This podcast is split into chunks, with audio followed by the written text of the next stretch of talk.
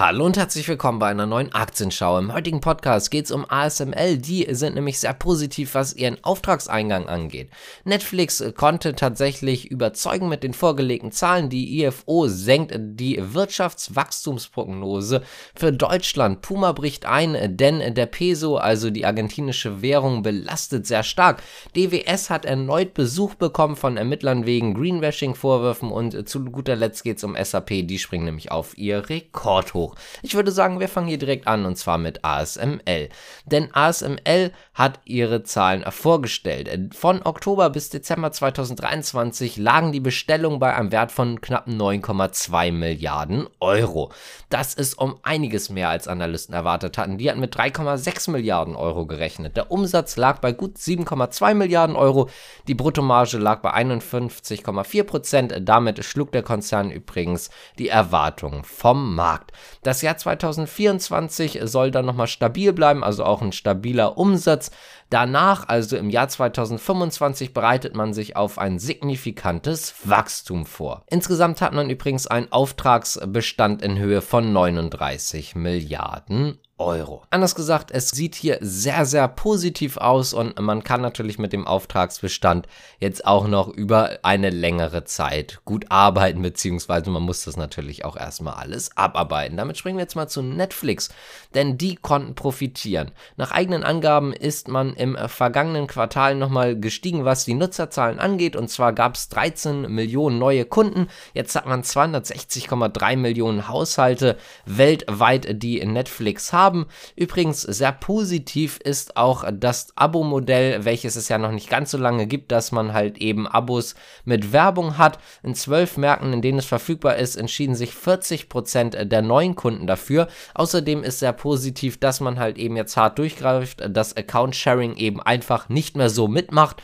und dementsprechend bekommt man halt auch den einen oder anderen Kunden neu dazu. Übrigens von denen sollen das wohl relativ viele sein, die sich halt eben für das Abo mit Werbung entscheiden entscheiden. Der Konzernumsatz ist im Übrigen im Jahresvergleich um 12,5% gestiegen, also im Quartal auf 8,83 Milliarden US-Dollar. Der Gewinn lag bei 938 Millionen US-Dollar nach 55 Millionen US-Dollar im Vorjahresquartal. Im gesamten Jahr blieb ein Gewinn von 5,4 Milliarden Euro.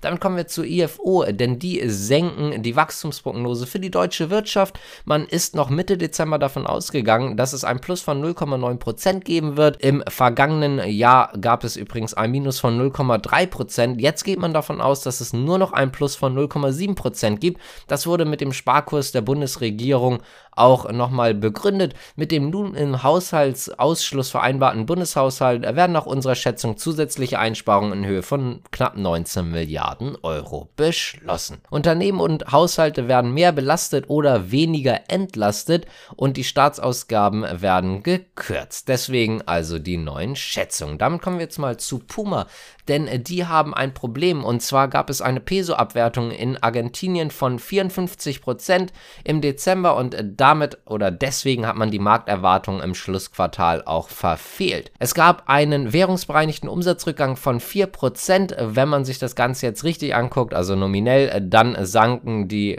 Einnahmen im vierten Quartal sogar um 9,8% auf 1,982 Milliarden Euro. Puma verdiente etwas mehr. Das EBIT kletterte nämlich von 41 auf 94 Millionen Euro. Allerdings äh, drückte die Peso-Abwertung das Ergebnis, also das Finanzergebnis, sehr, sehr stark. Übrigens, im kommenden Jahr geht man davon aus, dass man die Negativeffekte der Abwertung wieder ausgleichen kann und zwar eben mit Preiserhöhung.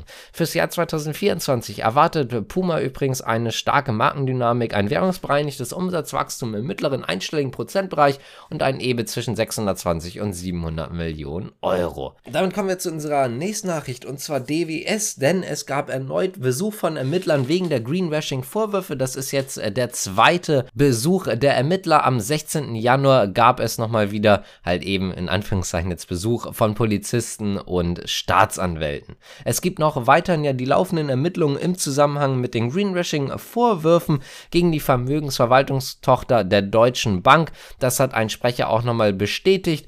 Man sagt aber auch, dass man transparent und offen mit allen Behörden umgeht, im In- und auch im Ausland. Man hat insgesamt drei Millionen Dokumente untersucht und zur Verfügung gestellt, sowohl auf Anfrage als auch proaktiv und man wird auch weiterhin vollumfänglich kooperieren, damit die Ermittlungen so schnell wie möglich abgeschlossen werden können. Laut dem Handelsblatt waren gut 50 Ermittler im Einsatz. Und damit geht es jetzt auch zu unserer letzten Nachricht und zwar zu SAP, denn SAP verdient mehr im Tagesgeschäft und möchte die KI mehr anschieben. Man möchte weiterhin einen großen Umbau machen. 2 Milliarden Euro soll der kosten und diese Kosten sollen vor allen Dingen im ersten Halbjahr 2024 das Ergebnis belasten. Man hatte ja auch Stellenstreichung, allerdings hat man an anderen Stellen wieder neue Stellen halt eben aufgemacht. Insgesamt hatte man Ende Dezember 107.602 Vollzeitbeschäftigte. Das ist tatsächlich trotzdem trotzdem auch trotz der Stellenstreichung eben mehr als im Jahr zuvor.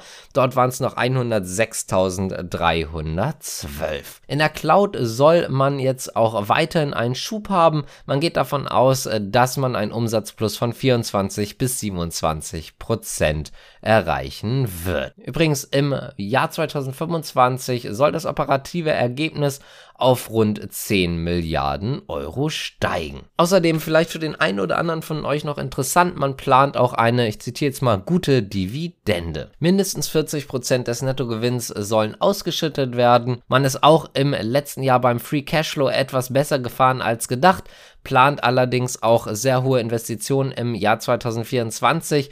Trotzdem hat man halt eben sicherlich genug Cashflow, um eine gute Dividende zu bezahlen. Wenn euch das Ganze gefallen hat, dann könnt ihr gerne abonnieren, liken, kommentieren, die Glocke drücken und so weiter und so fort. Das würde uns auf jeden Fall freuen und damit sage ich danke fürs Zuschauen und Zuhören. Bis zum nächsten Mal. Ciao.